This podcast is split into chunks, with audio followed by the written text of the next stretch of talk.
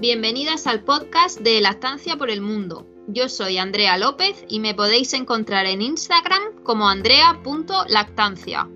Mi nombre es Emilia González y me puedes encontrar en Instagram como Lactancia Nuestra. Yo soy Camila de Biaggi y estoy en la cuna de mamá. Y yo soy Jara López como Mamíferas barra baja SR. Te acompañamos e informamos en tu maternidad desde nuestra experiencia como asesoras de lactancia. Quédate con nosotras.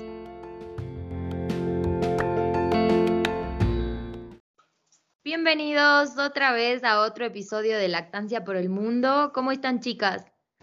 Hola chicas. Hola, ¿qué tal? ¿Cómo estáis? Buena, aquí estamos. Hoy venimos para contarles una segunda parte del episodio de mitos de lactancia materna. Así es que bueno, hoy eh, hemos preparado algunos que nos han contado algunas mamás y que algunos de ellos sí que son joyas.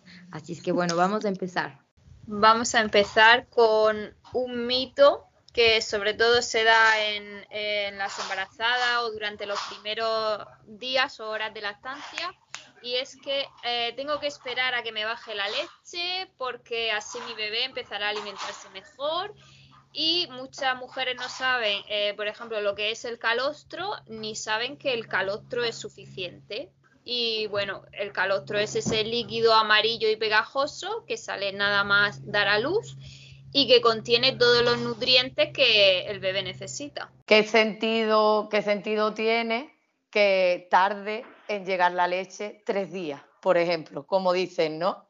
Entonces, en la naturaleza y en cuando antiguamente, ¿no? Cuando estaba una mamá sola y paría, ese bebé como aguantaba tres días sin comer hasta que llegaba la comida.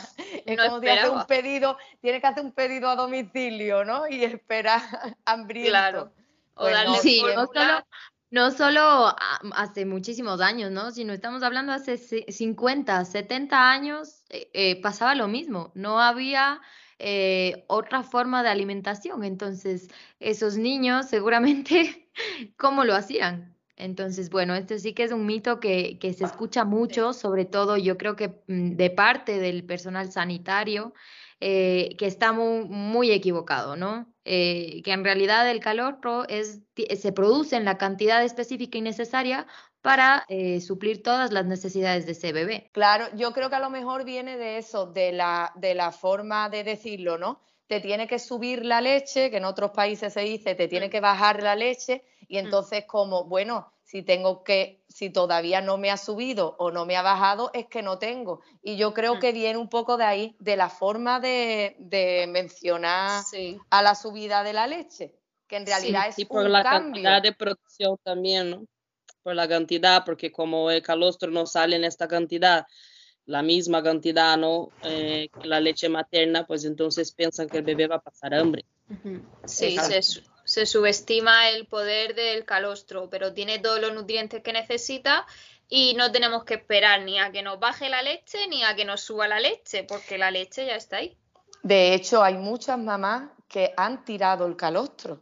Fíjate. Como, como buscando, sí, como buscando ya el cambio en la leche y encontrar la leche blanca sin mm. saber todas las propiedades que tiene el calostro y que sabemos que es la primera vacuna que debe de, que por así decirlo, ¿no? Es la vacuna que recibe tu bebé que acaba de llegar al mundo, pues, pues mm. desperdiciándolo. Qué barbaridad.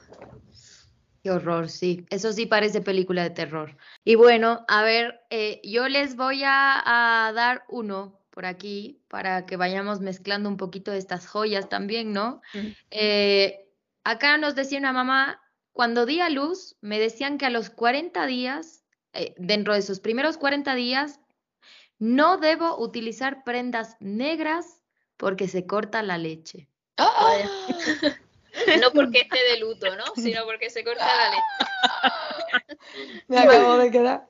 Pobre madre. Señora, ha nacido un bebé. Tengo la ropa negra. El que inventó ese mito no le gustaba el color negro. Es que yo no sé qué hay con el color de las prendas. En Navidad te tienes que poner la ropa interior roja. Ahora, cuando estás amamantando, no puede ser negra.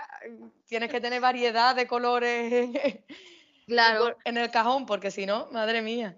Y por lo de cortar la leche, que también hay un montón de mitos referidos a eso. Exacto, eso, eso iba a decir yo porque aquí se dice también pues que si te dan un disgusto grande, pues como que mm. se te corta la leche de golpe, ¿no? Y te quedas directamente sin leche. Te quedas seca. O, del estrés que hoy en desaparece. Y del estrés, hoy en día, ¿quién no tiene estrés? Que mamá está mm, mm. en su casa tan tranquila y relajada durante toda la lactancia. Eh, imposible. Menos mal que no, que es un mito, porque si no estaríamos extinguidos ya. Sí, la lactancia se da con nosotras, llevemos el estilo de vida que llevemos, la lactancia se, va a dar. Sí, exacto, depende de la producción, ¿no? De, de que tengas y, y, ningún estrés, ningún susto, por más grande que sea, va a eliminar esa leche. No es que esa leche va a salir corriendo, es como que me asusté, uy, me voy, no, no, no, es imposible. O sea, anatómicamente eso es imposible. Así es que mamás eh, que estén pasando por momentos muy duros, ¿no es cierto? Eh, tristes incluso, porque eso también va alrededor de la tristeza, que una mamá no puede tener emociones fuertes porque pasa algo con la leche, incluso mm. la, la, la, calidad de la leche se habla, ¿no? No solamente que cortar la leche, sino que la calidad de la leche cambia y le hace mal al bebé por haber tenido un susto, un estrés, mm, alguna tristeza, ¿no es cierto? Eso es completamente falso. Así es que mamás que estén pasando por algún momento duro, eh, de estrés, complicado, no se preocupen, su leche está perfecta y es totalmente apta para su bebé y es lo que necesita.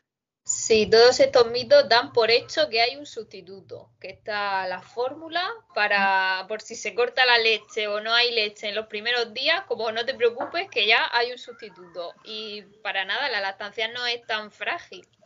Claro, eh, antes de tener la fórmula, pues imagino que aunque hubiese dudas o no se le diga esto a esta mamá que está embarazada o que está dando el pecho, se intentara proteger de esa manera, como no había alternativa, aunque te dieras el disgusto, tú seguías, aunque tuvieras estrés, seguías. Igual que ahora dicen, no tienes leche porque se despierta el bebé a menudo o no tienes leche porque toma muy a menudo. Mm. Uy, pero ¿cómo, le, ¿cómo va a tener hambre si ha comido hace 10 minutos? Siempre poniendo en duda. Porque no duerme toda la noche.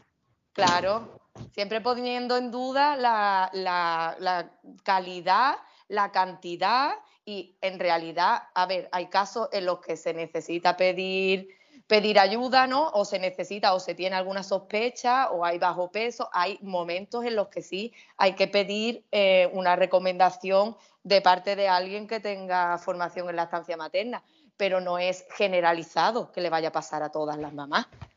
Exacto. La frase que más escuché durante mi lactancia es, ¿va a comer otra vez? y otra vez y ya tiene hambre, como en plan, deja que se llene el pecho, ¿no? Para volver a tener leche y también porque el estómago del bebé tenía que descansar supuestamente cada tres horas y tenía que hacer la digestión. Entonces era malo darle a demanda, lo mirase por donde lo mirase y nada más lejos de la realidad, vamos. No tiene que esperar ni a que se llene el pecho, ni, ni tiene que descansar el estómago, para nada.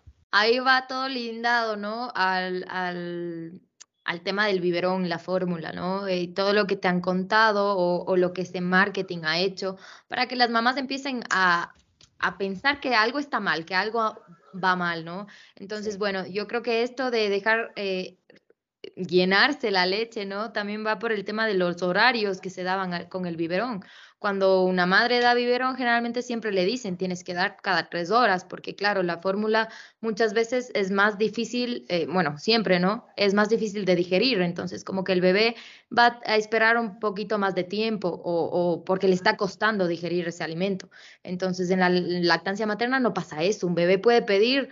Eh, a, cada rato y en realidad está súper bien porque uno nunca sabe cuándo tiene hambre el bebé. En realidad él es el único que puede saber cuándo. Y recordemos también que el pecho es mucho, dar teta es mucho más que alimento. Muchas veces consuelo es apego, entonces el bebé es el que te va guiando con la necesidad que él tiene de estar cerca de mamá y, asociado a eso estar agarrado al pecho, ¿no? Y entonces nunca hay que tener, nunca hay que dudar, ahora sí digo, que si una mamá está dudando por algo en concreto, pues que si es verdad que, que que se acerque, que pida ayuda, ¿no? Porque es una sospecha ya que viene de mamá, pero no que el entorno venga a poner en duda mm. cómo, cómo va todo. Tú sabes que, que todo va bien y que nadie te haga de dudar. Igual que cuando te dicen, pues es que te usa de chupete. Sí, ese es un gran mito, ¿no? El, más grande de todos. Es el más escuchado, yo creo, ese de ahí, porque en realidad, a ver, yo siempre les digo a las mamás, en realidad el chupón, como le decimos aquí, se inventó para hacer el trabajo del pecho. Para sustituirlo. Entonces, es que te está usando de chupón, te está usando para lo que, para lo que es. Te está usando de madre, ¿no? claro, pero aquí es como un insulto. Claro. Porque, claro, es como, es que, es que el chupete, que es una cosa que tú vas, la compras en la farmacia, se la pones al bebé y es así de sencillo, tú lo estás mm, omitiendo y aguantando y sin necesidad con el bebé al pecho, cuando en realidad el bebé lo que quiere es el chupete. Eso como puede ser, es que, en realidad son cosas tan... No tiene sentido, ¿no? no, ninguno. Además, sabemos que, eh, bueno, esto lo vamos a conversar en otro episodio, ¿no? Que, que ese chupete, ese chupón, ¿no es cierto? Tiene muchas consecuencias. Oh, sí, sí, que bueno, no es que es tan fácil de ir a una farmacia y comprarlo, ¿no? Porque hay que investigar muchísimas cosas. Eh, es un mito muy grande, ¿no? Y que se escucha mucho y que muchas mamás se sienten culpables del momento que tienen una lactancia materna porque mucha gente les está recordando todo el tiempo que, lo que, la, que la están utilizando prácticamente. Sí, todo esto cogido de la cultura del biberón. Em, también lo de eructar después de cada toma. sí, mm, vamos a ver, los niños de pecho no necesitan eructar, que los tengamos ahí obligatoriamente dándole en la espalda hasta mm, después de cada toma. Porque sí, Claro, incluso despertarlo cuando se han quedado dormidos plácidamente al pecho, que lo que hay que hacer es disfrutar de esa situación. Tú eh, te, echas tierra encima, ¿no? Incorporando al bebé porque tiene que echar gas antes de dormir. Y eso, como dice Andrea, bueno, eso ya es otro, otro episodio para hablar de todas las consecuencias que venimos arrastrando de, que el biberón y el marketing y todo lo relacionado con la, con la leche de fórmula, el daño que ha hecho, ¿no? Hasta dónde llega. Sí. Sí. Y bueno, acá les dejo otro para que vayan viendo qué horrores hay alrededor de la lactancia. Si realizo ejercicio o sudo, ya no puedo de dar de, ya no puedo dar de lactar.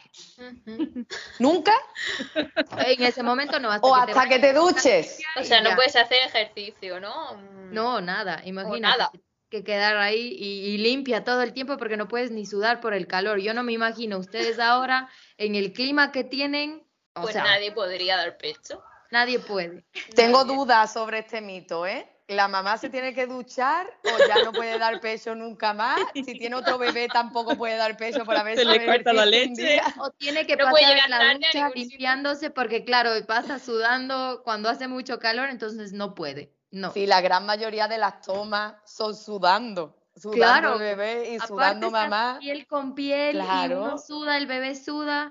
O sea, es que es, completamente normal eh, y no va a afectar en nada al pecho ni a la producción de leche. Así es Incluso beneficioso, ¿no? Porque eh, eh, cuando es el olor corporal siempre atrae atrae desde lo que pasa que claro bueno ya tenemos que, que discutir la incorporación de desodorantes y todo eso pero en realidad ah, vamos a ver me voy a poner, me voy a poner yo, mm, a ver si lo digo, que los olores corporales, corporales no son malos en ese sentido y un bebé no te va a rechazar porque tú estés sudando, ni mucho menos, ni le vas a hacer ningún mal. Entonces, bueno. Nada, todos estos mitos dan por hecho que hay un sustituto. Siempre vamos a lo mismo. Madre mía. Bueno, les voy a dejar otro, otra joya por aquí para que, para que vayamos, vayamos metiendo mm, un poquito de, de humor. Este dice, durante el primer mes de lactancia, tienes que coger o tomar la cuchara de aluminio con una servilleta para evitar el enfriamiento del cuerpo. Vamos a ver, vamos a ver. ¿Vosotros os imagináis a las madres haciendo todo lo que tienen que hacer en todos estos mitos? Sí, Me quedaron sin palabras. menos prestarle atención al bebé, hay que hacerlo todo, todo lo demás, ¿no? Claro. Entiendo. Imagínate, cada vez que vas a comer tienes que tomar una servilleta y coger todos los utensilios con algo para que no. Claro, yo no sé aquí quién se le, quién se inventó porque ni siquiera eh, Alguien con muy mala leche. no sé si es física esto, pero el cuerpo humano no es transmisor, así es que no le va a pasar pues a todo el cuerpo, no es que es un aluminio o un metal que claro, toca una parte y se calienta todo el cuerpo, o sea, No, no, ni tiene, ni tiene el origen en la leche de vaca, porque también te preparas el colacao utilizando la. Madre En mía, una olla. ¿Dónde tendrá el origen ese mito? ¿Dónde lo tendrá? No quiero ni No pensar. sé, pero aquí va creo que más o menos por el, eh, por el que se enfría el cuerpo, ¿no? Que no te dé el frío, lo que habíamos hablado en el capítulo anterior. Así es Pero que- Emilia, sí. tengo una duda muy importante, de verdad, eh, en Ecuador no me van a poder ver. Vamos a ver, ¿esto lo aplica la gente? Quiero Claro, decir, hay claro. personas que Pues quitan la vajilla de... Claro, y Perdón, aparte aquí la ver. suegra o la madre le pasa la comida a la madre lactante con ya envuelta la cuchara con una servilleta o No con- quiero que pero- se sienta mal nadie que nos oiga, de verdad, que no nos reímos de que o- a ver, que no nos de- no nos reímos de, de esa mamá que lo está haciendo porque, No, no. porque piensa que puede ser verdad o de ese familiar que se lo recomienda pensando que es verdad. Nos reímos de la situación porque cuando tiene un- muy una- unas nociones, pues Es que es muy difícil comer. A ver, si ya es difícil comer mientras da el pecho, no me quiero imaginar a alguien que está con la cuchara, con la servilleta, con... súper difícil mía. todo, muy va complicado. unida con la de los, de los ejercicios, porque entonces si la madre si no se ducha, no puede amamantar, si no puede tocar la ducha, el aluminio, porque se enfriará, pues tampoco Ah, pues, pues también. Es un doble mito. No se conocían las personas que inventaron esos dos mitos, no se conocían porque no pudieron cuadrar para que algo sea coherente. Yo voy a dejar este de aquí para el final, así es que bueno, voy Vale. con- Vale. eh, aquí eh, una que mamá que, no que se mejorar. tiene que salir de viaje por unos cuantos días o alejarse del bebé, su leche se va a cortar, que ya no va a poder darle al bebé y que le va a tener que dar fórmula, porque ya cuando te alejas del bebé se corta la leche. Se corta. Pues nada, yo creo que muchísimas mamás pueden dar fe, entre las que me incluyo, que eso no es para nada así. Que sigues teniendo leche y además que te molesta el pecho y te tienes que, tienes que traértela. Sí, incluso una madre que ya está eh, muchos años de lactancia, ¿no? Eh, que incluso se va unos dos días, tres días, ¿no es cierto? Regresa y, y aún así, pues, tal vez sí pueda bajar un poco su producción, pero, pero no tanto, o sea, no, no es que se va a ir la leche, no se va a cortar la leche. ¿No? Y lo lo que que- baje, luego recupera cuando vuelve Claro. y el bebé se vuelve a enganchar al pecho, recupera si es que ha podido bajar algo y no hay ningún problema. Hombre, sí que si te vas varios días, si te vas más tiempo, también por la salud tuya, de tu pecho, pues recomendable seguir unas pautas, ¿no? Está bien decirlo, pero es como dice Emilia, que tenemos muchos mitos que son como de cortar, como que te sucede algo y directamente se corta, Pum. cuando Sí, sí, sí. En realidad es imposible que pase eso. Sí. Ahí tenemos la pastilla para cortar la leche. Cuando ya lleva unos meses, un año, dos años dando el pecho, porque te tomes una pastilla con todos sus efectos secundarios que eso conlleva, no se te va a cortar la leche. Eh, no funciona así. La leche lo mejor es cortarla de forma gradual, poco a poco, y extrayendo lo justo para sentirte tú bien pero no es recomendable para nada tomar esta pastilla. Y el sanitario que te recomiende tomar la pastilla para cortar la leche, vete a otro sitio, vete a una asesora de lactancia porque no te está haciendo ningún favor. Pero además normalmente viene acompañado de no extraer, de mantener Exacto. un sujetador. Bueno, me salgo ya de los mitos un- un momento, pero es que normalmente la recomendación es te tomas la pastilla como si fuera por arte de magia, Sí, la, sí. la leche desaparece, ¿no? Y entonces no te extraes, no te tocas y aguantas con un sujetador que te haga presión, madre mía, con todas las complicaciones que pueda haber ahí detrás. O peor, con una venda o un vendaje para el pecho, que ya ponemos, hablamos de poner en riesgo la salud de la madre y tanto física como mental, porque el cambio de hormonas es muy brusco si cortas de un día para otro no es nada recomendable. Correcto. Y, e incluso eh, meses, ¿no? Andrea, tú decías años, dos años, ¿no? Incluso ya con una lactancia establecida de pocos meses, ya no mm. funciona la, eh, la, pastilla. Así es que, bueno, aquí mm. sí, mamás, por favor, acudir a su asesora de lactancia porque estos métodos son obsoletos, no funcionan, por más que te tomes la pastilla, no se va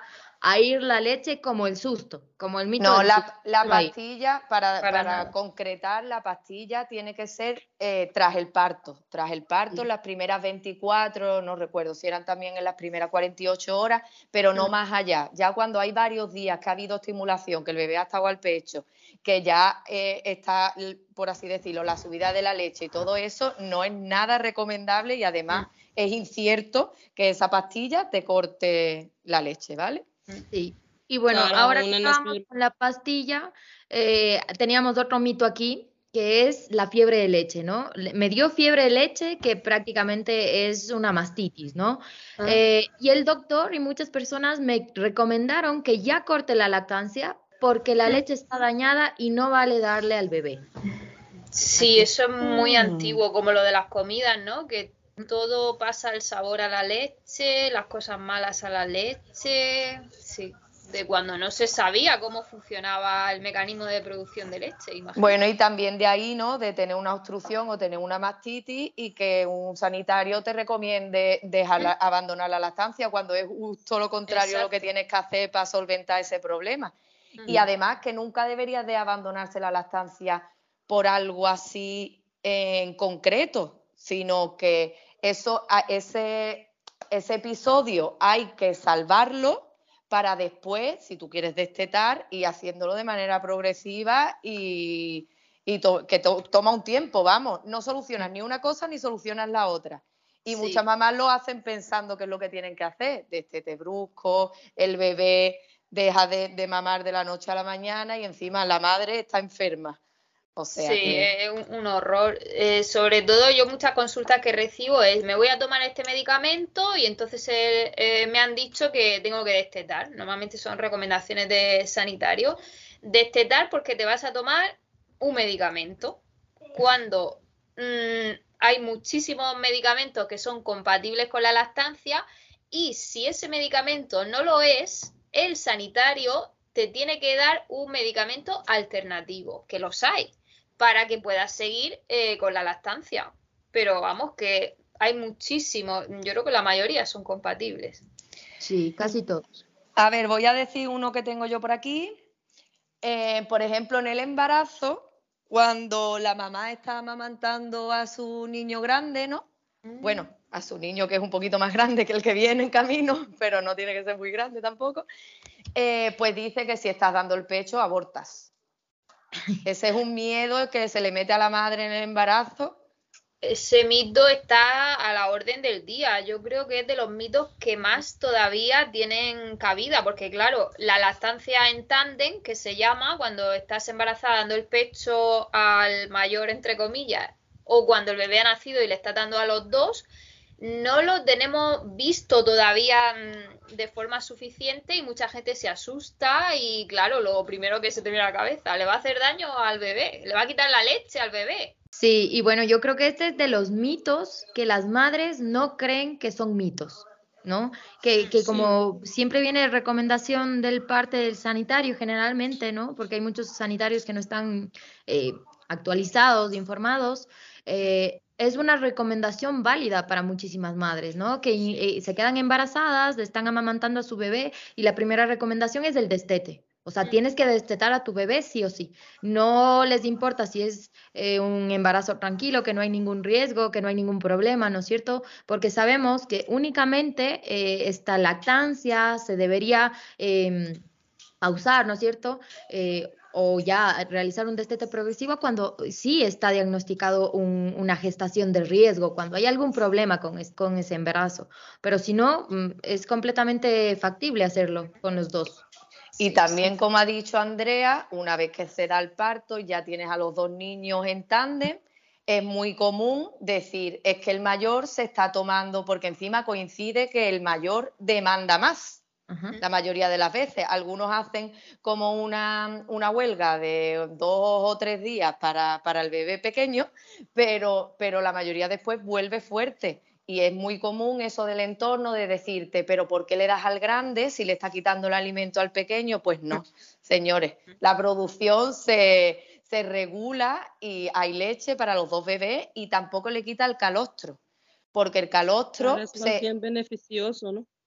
Claro, y además el, el, calostro aparece cuando se desprende la placenta. Entonces, el, el, bebé recién nacido recibe su calostro tras el parto, que no quiere decir que se lo esté quitando ningún otro, otro bebé que esté mamando.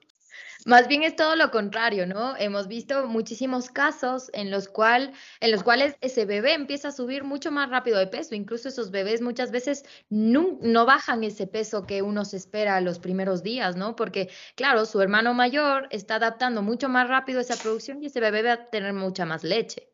Yo tengo un mito más. Yo tengo un mito más por aquí que es el de, sobre todo cuando ya el niño es un poquito más grande, ¿no? el de eh, este niño va a ser siempre dependiente. Simplemente por mamar, por tener un apego seguro con su madre, por recibir la estancia materna durante más tiempo, ese mm. niño va a ser dependiente de su madre, cuando ya está estudiado, vamos, científicamente, que es todo lo contrario, que tú le estás dando una, le estás aportando un apego seguro que lo que le va a proporcionar es eso mismo, seguridad para después poder enfrentarse al entorno y a la, a la vida, a los conflictos de la vida diaria, de una manera más, autónoma y con más seguridad. Sí, parece que se tiene miedo, ¿no? A la relación madre-hijo que ha sido muy maltratada durante toda la historia y no le despecho durante mucho tiempo porque eso, porque es malo que el hijo esté mm, apegado a la madre. ¿En qué momento, no?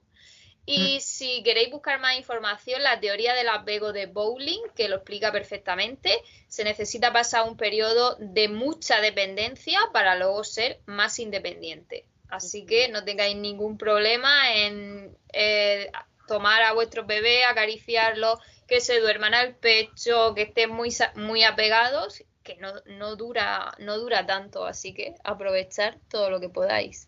Lo más importante es que disfrutemos de ello. Y no sé, chicas, si tenéis algún mito más para, cerrar este episodio. Bueno, yo tengo otro mito que eh, no es muy escuchado, pero sí lo he leído en varios sitios, y es que dicen que la recomendación de dar el pecho hasta los dos años es solo mm, para países en vías de desarrollo, que eso solo debe cumplirse en países de vías de desarrollo y entonces en países más desarrollados no tiene que darse eso. Cuando tenemos que decir que esta recomendación es a nivel global de la OMS, cuando la Academia Americana de Pediatría ha actualizado sus recomendaciones y ha pasado de un año a dos años, al menos durante dos años de vida. Sí, sí, sí. A ver, yo creo que eso no tiene ninguna validez, ¿no? Porque sabemos que esa leche se va adaptando eh, específicamente a este bebé. Entonces sería absurdo de que un bebé, por estar en un país más desarrollado, eh, no pueda acceder a esa leche, ¿no? Sería eh, incluso contraproducente para ese bebé, porque claro, le van a quitar esa alimentación que le, va, le está haciendo tanto bien porque es específico para él y le van a dar eh, otros alimentos que, posiblemente no tengan los mismos nutrientes y no eh, lo justifique, digamos. Sí, eso viene también un poco a colación a que hay una creencia a que cuando el bebé llega a una determinada edad, tienes que destetar. Entonces, antes era como a los cuatro meses, coincidiendo con la incorporación de la mujer al trabajo, pero siempre o coincidiendo con la salida de los dientes. Cuando le han salido los dientes, ya como que tienen que destetar. Porque te va a morder, o no sé, la gente que no tiene ni idea de la estancia piensa que un bebé con dientes no puede mamar. Y mm, se llaman dientes de leche realmente por, por alguna razón. Eh, hay un dato curioso y es que los dientes de leche se empiezan a caer al mismo tiempo que el sistema inmune está completamente desarrollado, que resulta que es más o menos a la misma edad que se ha descubierto eh, que se da el destete natural, que es sobre los 6-7 años. O sea que la naturaleza tiene todo pensado y por supuesto un bebé con dientes puede, o un niño con dientes puede mamar. Incluso hay bebés que tienen los dientes, que les sale el primer diente muy pronto, ¿no? Como con, bueno, incluso de nacimiento hay alguno, ¿vale? Pero eso es como súper raro.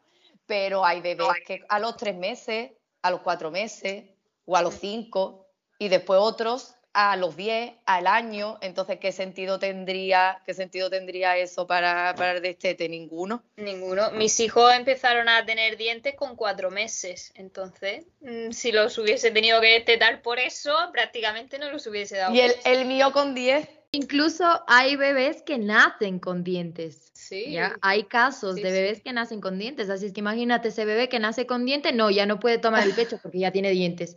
Recién nacido, no, es imposible. Sí. ¿no? No, no tiene Ah, Tenemos sentido. un capítulo de dientes y la lactancia materna, así es que bueno, vayan a escuchar. Sí, ya para terminar, Emilia.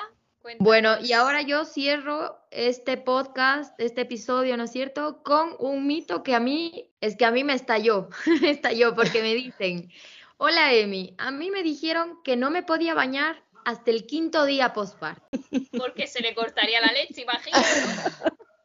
Yo no sé, yo no sé por qué Claro, te toca la ducha.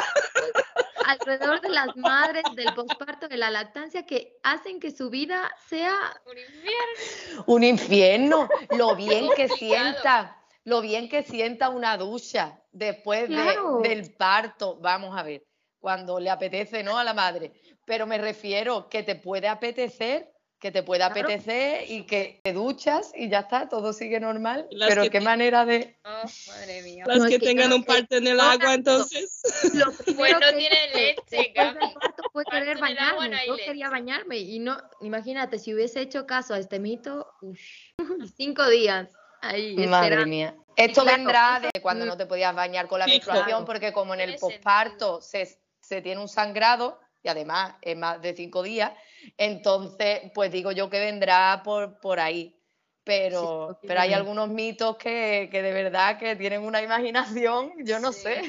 Y no Desde se luego. pusieron de acuerdo, no se pusieron de acuerdo estos señores que inventaron los mitos, porque No. claro, no te bañas, estás sudando, tampoco ya se te fue la leche, entonces si no se te va porque no te bañaste y sudaste, se te va porque te, te bañaste, entonces, Sí. y porque tocaste la llave para abrir el agua. Madre mía. hay que Ah. estar cambiando de país, adaptándote a la climatología mundial, con cucharitas pequeñas de madera que te cuesta Claro. comprarlas un montón. Qué complicado todo. O de plástico, a que no pase el frío. Yo diría más estudio con- mm, para con la lactancia y menos información falsa y medias verdades que vienen por parte de todo el mundo, de sanitarios, de familia, de entorno, de hace millones de años. Y es que al final los padres se lo creen, ya no saben lo que es verdad, lo que no. A mí me pasaba. Yo me había informado de lactancia, pero había cosas que no había leído en ningún sitio, por eso, porque eran mitos de tan viejas que eran, no estaban escritas en ningún sitio. Y yo pues decía, pues será verdad, porque yo no. Será Es verdad. que, es que aparte de hacer este episodio para reírnos un poco, que también era, era la cuestión, ¿no? Este episodio es súper importante porque las mamás les tiene que sonar desde el principio lo, lo que, lo que es correcto y lo que no tiene Claro. ninguna base, porque en realidad es que no tiene ninguna base. Y te puede condicionar la vida, como hablábamos, porque hay algunos Sí. que de verdad que te... Sí, que, que tener calor y tener que echarte la toquita por no coger frío por Sí, la sí. espalda, pues eso te, te, te va mellando un poco y ya la lactancia Claro. es dura y el posparto es duro y lo que no queremos es sumar cosas innecesarias. Entonces, súper importante que en un tiempo tendremos, la temporada que viene tenemos que hacer otro de mitos porque seguro que Mm. no, se nos han quedado en el tintero un montón. Sí, está muy bien escucharlo y saber que por muy arcaicos que sean, que se siguen dando, que los puede escuchar de eso, como he dicho antes, de cualquier persona y, y saber identificarlo y, y pararlo, ¿no? Claro, y, que no se sigan propagando, ¿no? Porque al final lo que pasa con los mitos es que vienen desde hace muchísimos años y se siguen comentando y siguen, están como siempre en crecimiento Y, nadie termina ahí como de pararlo. Entonces, tiene que ser con la información, al, final como todo de la lactancia materna, ¿no? Tiene que ser a base de información, información, información y más conocimiento que se van parando todas estas cosas que dificultan la lactancia. Sí, para eso estamos las asesoras de lactancia, para dar la información respecto a lo último, a la última evidencia, último estudio científico y, nada más. Sí, sí, pues y bueno, para todas las mamás que nos han escuchado, ¿no es cierto? Parejas, familias, abuelitas, si es que tienen otros mitos que les han contado que no los hemos dicho, por favor en nuestro Instagram déjennos sus comentarios. Qué hermoso sería también, yo creo que con esta información que es medio risa, medio información, ¿no es cierto? Que esas mamás vayan eh, y ayuden a esas otras mamás que aparecen en su entorno, ¿no es cierto? Y les digan, ah, no, pero es que ¿por qué haces esto? Esto es mentira haz como tú quieras, no va a afectar en nada tu lactancia. Entonces, esa mamá que está pasando tal vez mal porque tiene que cumplir las reglas de estos mitos, se va a aliviar, se va a aliviar mucho. Conviértete en una recopiladora de mitos como nosotras y ayúdanos a ellos. Bueno, chicas, pues hasta otro episodio. Hasta luego. Adiós. Bye. Chao. Síguenos en Instagram como Lactancia por el Mundo.